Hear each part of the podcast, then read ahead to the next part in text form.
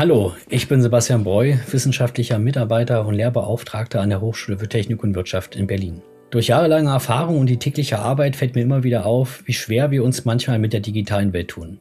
In diesem Podcast möchte ich mich mit Menschen austauschen, die bei ihrer Arbeit viel mit den Themen Datenschutz oder IT-Sicherheit zu tun haben, um mit gemeinsamer Expertise den Zuhörerinnen und Zuhörern die Cybersicherheit näher zu bringen. Wo sind die wirklichen Baustellen? Wie sicher sind wir und was können wir für mehr IT-Sicherheit tun? Was für Gefahren lauern eigentlich in dieser Cyberwelt und wie viele weitere Aspekte rund um die Informationssicherheit können wir besprechen? Vergessen Sie nicht, dieser Show auf Spotify, iTunes und Co. zu folgen, um keine neuen Episoden zu verpassen. Ich wünsche Ihnen nun viel Spaß mit dem Podcast.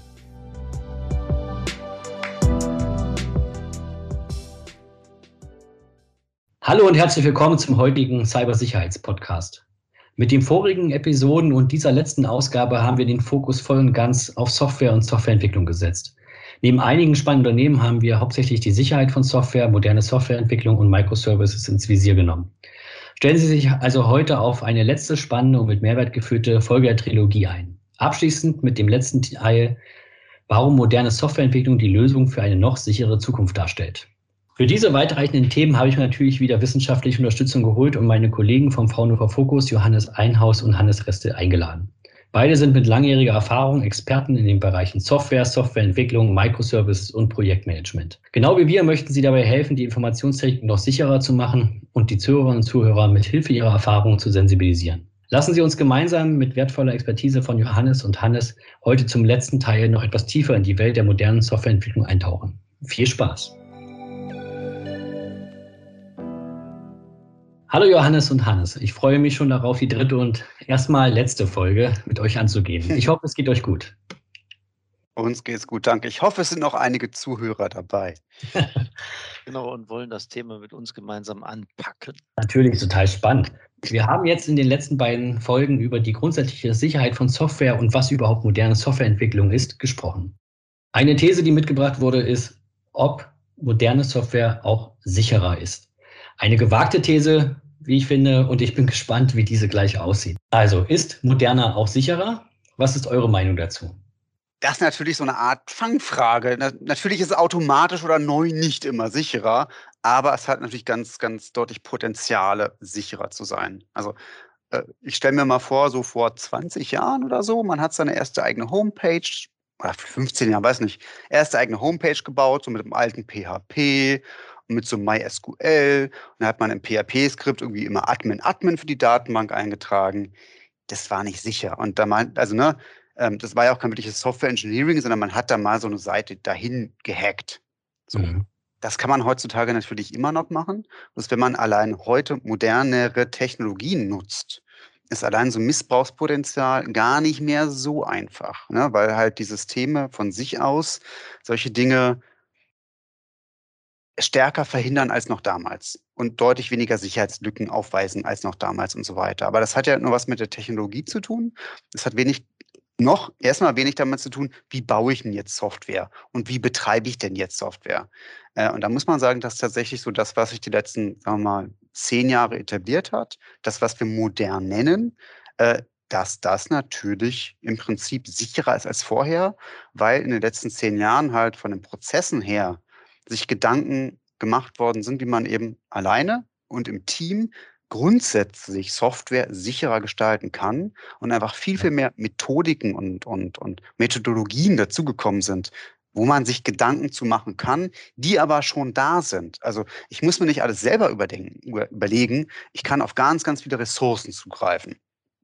Und wenn ich das mache, habe ich sicherere Software als noch damals, wo ich alles selber machen musste. Aber da muss man ja im Umkehrschluss, also ich denke da halt auch zum Beispiel mal ans Auto, ne? also auch an die Komplexität der ganzen Sachen, wie das abläuft.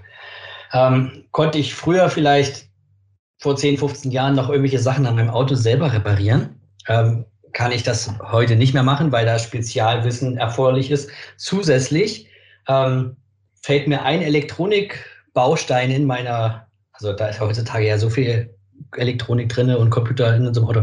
Fällt mir da eine Sache aus, geht gleich das ganze System nicht mehr. Ne? Wo ich früher vielleicht, keine Ahnung, Keilriemen gewechselt habe und dann konnte ich weiterfahren. Oder war das egal. Das heißt, die Sachen es wird ja auch viel, viel mehr Sachen, die ich nutze. Und umso mehr Sachen ich nutze, umso mehr Möglichkeiten habe ich ja auch, dass da irgendwelche Sachen nicht sicher sind. Das möchte ich so damit ein bisschen ähm, zum Ausdruck bringen, ob da, äh, wie man den, den da entgegensteuern könnte. Oder kann man das oder macht man das überhaupt schon? Ne? Ja klar, wir müssen halt, also erstmal müssen wir darauf schauen, was ist überhaupt der, der Scope, den wir anschauen. Ne? Also gucken wir uns so ein ganzes Auto an, sagen, ich kaufe ein Auto, oh, die Software geht nicht, alles unsicher.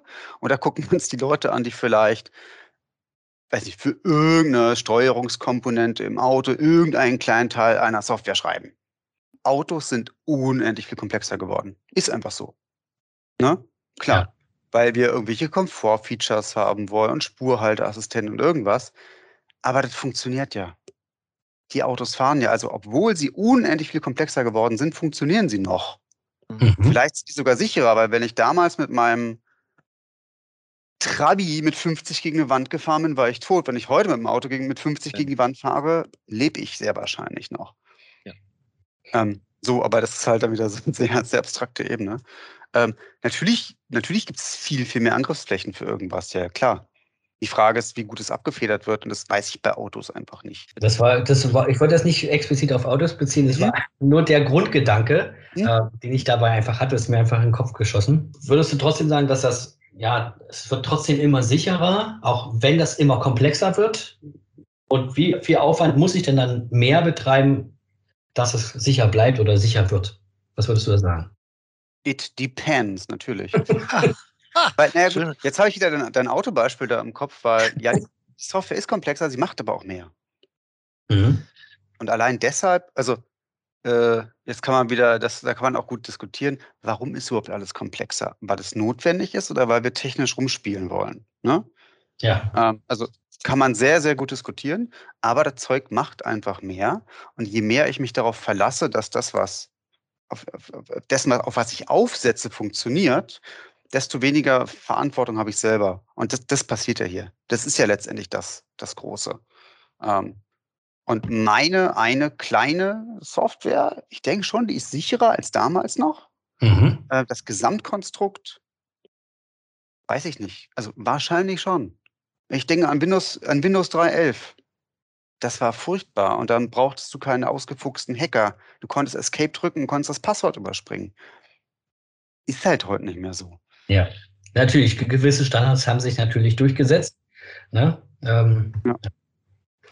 Okay, ich frage mich bei diesen Dingen sowieso auch immer ähm, selbst, wenn wir da in so einen Entwicklungsbereich kommen, ob wir da eher den so einen akademischen Ansatz verfolgen und Dinge selbst programmieren oder auf Open Source setzen oder vielleicht sogar kaufbare, fertige Closed Source Sachen nutzen oder Produkte einsetzen sollten. Äh, was denkt ihr da, was ihr so eine gute Balance ist aus diesen ganzen Grundsätzen. Was würdet ihr da ähm, sagen, was da so der richtige Weg wäre? Auch das ist wieder, ähm, also zum einen ist das echt eine Philosophiefrage. Mhm. Ja? Es gibt Leute, die sagen, nein, ich kaufe keine Software, ich will nicht. Oder die sagen, nein, ich kaufe keinen Service dazu, weil ich will nicht abhängig sein von, von externen Diensten. Äh, durchaus valide. Und andere sagen, nee, wir machen aber nur das. Also wir, wir bauen wirklich nur das, was unseren Business Value macht und alles andere lassen wir machen oder kaufen uns ein.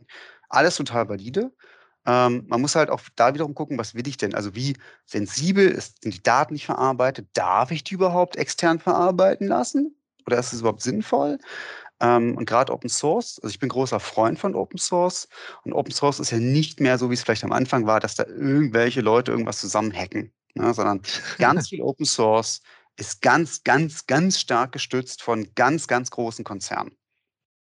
Ähm, ja. Wenn ich an die, an die neuesten Web-Frameworks denke, also sowohl für, für Apps oder für, für Webseiten als auch so die ganzen Webserver und so weiter, da stehen meistens überall Facebook oder Google oder irgendwer dahinter. Ähm, das ist Open Source, aber die fördern das aktiv und die fördern das aus gutem Grund, weil die nämlich erkannt haben, na klar, Open Source ist gut, weil mit Software selber also ne, Google und Co. Mit Software selber machst du kein Geld. Du machst das Geld mit dem, was die Software umsetzt, was der Business Value ist, der dir, den du durch Software realisieren kannst. Ja. Und Open Source ist deshalb immer, immer besser. Und da gucken, es gucken immer noch ganz viele Leute drauf. Und deshalb ist es meistens auch echt sicherer, weil so viele Augen drauf schauen. Und zum Beispiel Security by, by Design hatten wir ja vorher in einem vorigen Podcast mal, dass eine, eine der Prinzipien ist, nein, du nimmst offene Standards. Und wenn du, wenn du auch einen Verschlüsselungsmechanismus hast, du nimmst was, was offen ist. Klar kann es leichter gehackt werden, weil man sieht den Quellcode, man sieht die Algorithmen und so weiter. Aber wenn das Ding gut ist, ist das Ding gut. Und dann mhm. kann es nicht gehackt werden. Und wenn ich mir Closed Source irgendwas einkaufe, gerade was wirklich also Security-Lösungen angeht oder Verschlüsselungsalgorithmen oder für irgendeinen Messenger irgendeine Verschlüsselung, ich weiß nicht, ob das gut oder schlecht ist. Das ist dann nur Security by Obscurity. Also nur weil ich nicht weiß, was da passiert, ist es vielleicht sicher. Vielleicht ist das der größte Quatsch. Ich weiß es aber nicht. Ja. Und bei Open Source kann man immer reingucken. Heißt dein Plädoyer ist eindeutig. Entschuldigung. Nee, alles gut. Ich wollte nur sagen, es gucken halt auch viele rauf bei Open Source. Ja. Ähm, und ich kriege da eher, wenn da, wenn da irgendwelche Bugs existieren, irgendwelche Sicherheitslücken, dann werden die natürlich von der Community auch geschlossen und das wird allen gesagt. Wenn ich so eine Closed-Sachen äh, habe, dann weiß ich ja manchmal gar nicht, ob das überhaupt einen Fehler gibt. Ja? Genau, richtig. Manchmal kriege ich das ja gar nicht mit. Genau. Und ich kriege, also ganz oft kriege ich auch, genau, ich kriege nicht mit, ob es einen Fehler gibt oder ob der auch schon ausgenutzt worden ist, weil die Leute lassen sich ja nicht in die Karten schauen. Und was so wir vielleicht als Endkunden, ich überlege gerade, was sind denn wirklich so Open Source Software, die wir als Endkunden noch kennen? Wir kennen vielleicht einen Firefox oder einen GIMP als Bildbearbeitungsprogramm, aber da habe ich das Gefühl, da wird es weniger. Ähm, aber was auf Serverseiten passiert, da ist eigentlich fast alles Open Source. Zumindest diese einzelnen Lösungen. Wie ich es dann alles verknüpfe als große Firma, um irgendwelche großen Portale anzubieten, sei mal dahingestellt. Das ist dann wieder nicht Open Source, aber so das, die einzelnen wirklich Bausteinchen, Atome oder Elemente, aus denen dann das Internet zusammengesetzt ist, da ist ganz, ganz viel Open Source. Gut, sehr schön zu dieser Frage. Eine Frage habe ich noch. Warum sollte zum Beispiel ich oder ein Unternehmen Prinzipien wie Security by Design etc. von Anfang an beachten? Ja, also warum sollte ich das überhaupt tun? Wir hatten das schon mal ganz kurz angeschnitten, aber jetzt können wir vielleicht noch ein paar andere Aspekte davon aufbrauchen.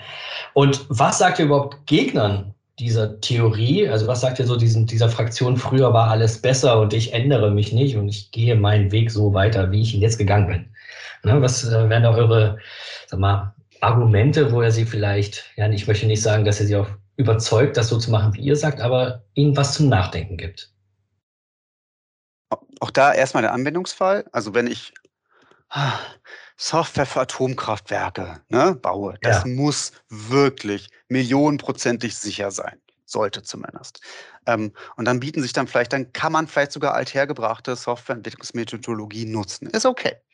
Ähm, aber das ist ja nicht der Großteil der Software. Der Großteil der Software ist einfach Software und die hängt zunehmend im Netz. Also blödes Beispiel, aber sehr ähm, eingängiges Beispiel. Irgendwo für eine Industrieanlage oder von meiner Heizung im Keller gab es mal einen Computer mit Stück Software, weil ich die Heizung steuern kann. So, das war ein Computer, der hinter verschlossener Tür mit einer Tastatur bedient worden ist. Und dann kann ich sagen, Heizung an, aus, so und so viel Grad Celsius. Jetzt mhm. kommt irgendwie auf die Idee zu sagen, hey, wäre ja cool, wenn das im Internet hängt. Total super. Kann ich von zu Hause aus meine Heizung fernsteuern. Die Software ist dafür nie, nie gemacht worden.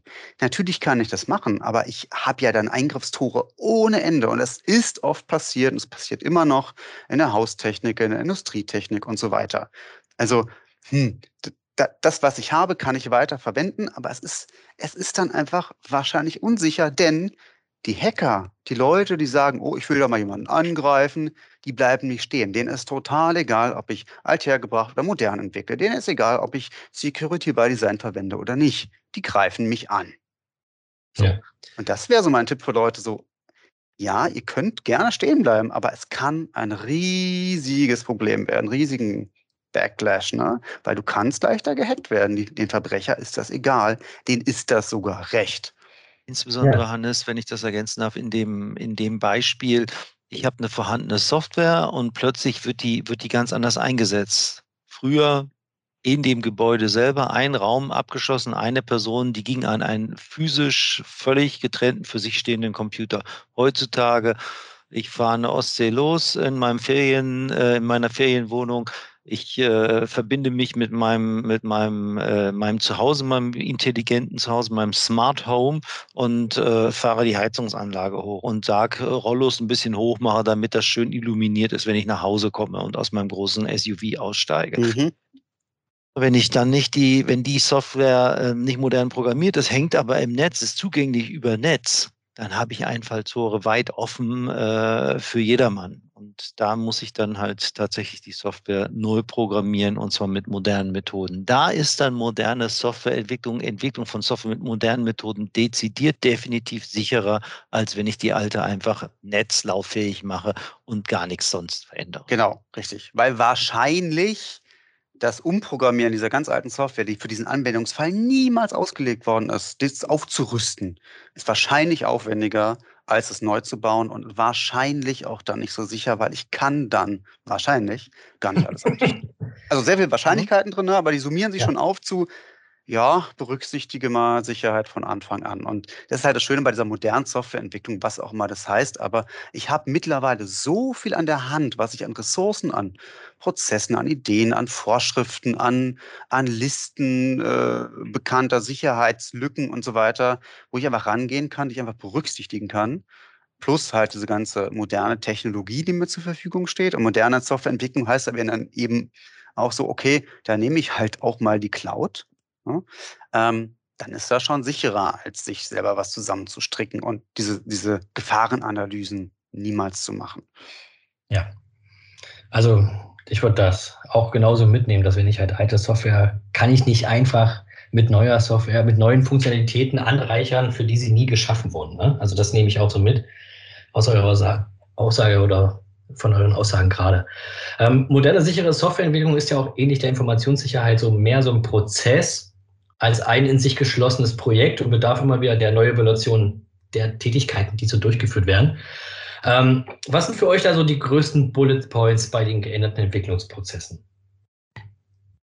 Ein Punkt ist, ist, diese, ist diese aktive Konzentration darauf, dass Menschen Software machen und dass diese Menschen unterschiedliche Rollen haben und dass diese Menschen miteinander kommunizieren müssen und Rücksicht aufeinander nehmen müssen. Mhm. Ja? Und das ist das, was beispielsweise damals, wie alt ist? Ich glaube auch schon 20 Jahre alt, und Agile Manifesto und so weiter, ne? Ähm, was die Richtig. einfach festgestellt haben. Die haben gesagt, nein, also bei uns gehen die Leute, die Menschen, die Software bauen, sind wichtiger als die Prozesse dahinter.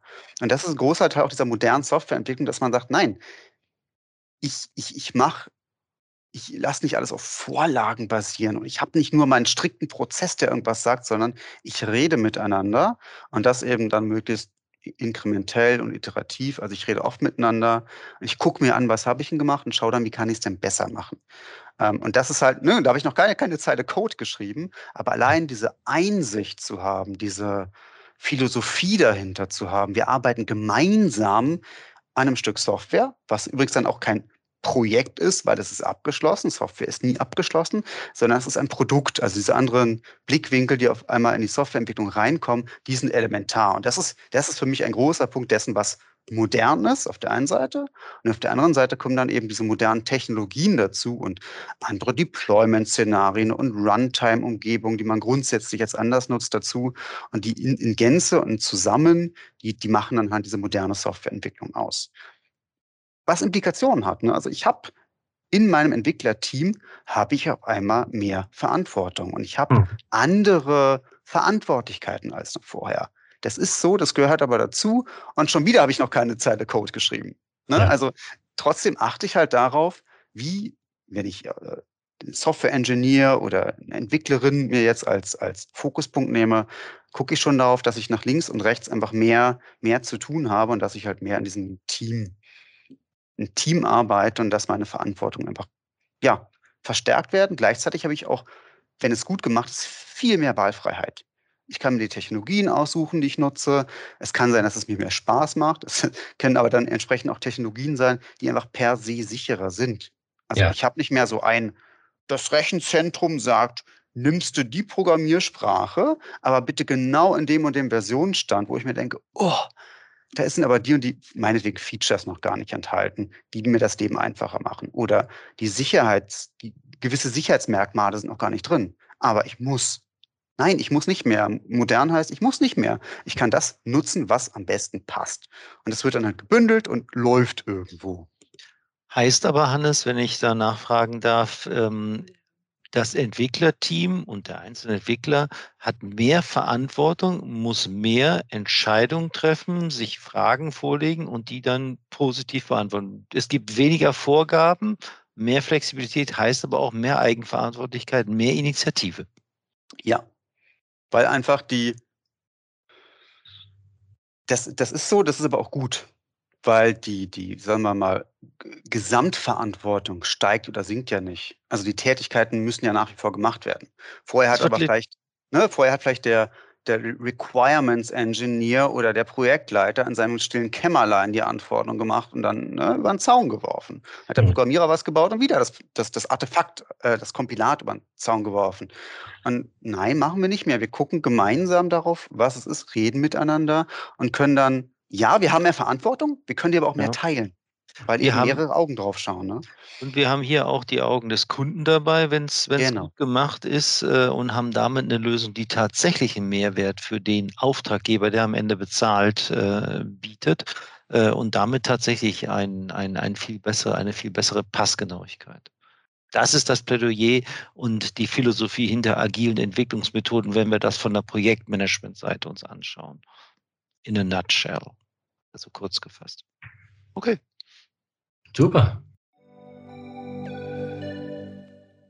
Ja, das wäre es für diesen ähm, Teil des Podcasts. Eine sehr interessante und spannende letzte Episode dieser Trilogie. Bisschen kürzer als die letzte, aber manchmal in der Kürze liegt die Würze. Abschließend ein großes Dankeschön an Hannes und Johannes für diese extremen Mehrwert und die Zeit, die sich auch in der Vorbereitung für diesen Podcast und für diesen Dreiteiler genommen haben.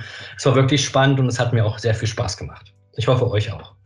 Ja, es war, war, auch, war auch für uns total interessant und ähm, angenehm, dass wir mal am Stück darüber nachdenken konnten und unsere Gedanken hier einbringen durften. Danke für diese Gelegenheit.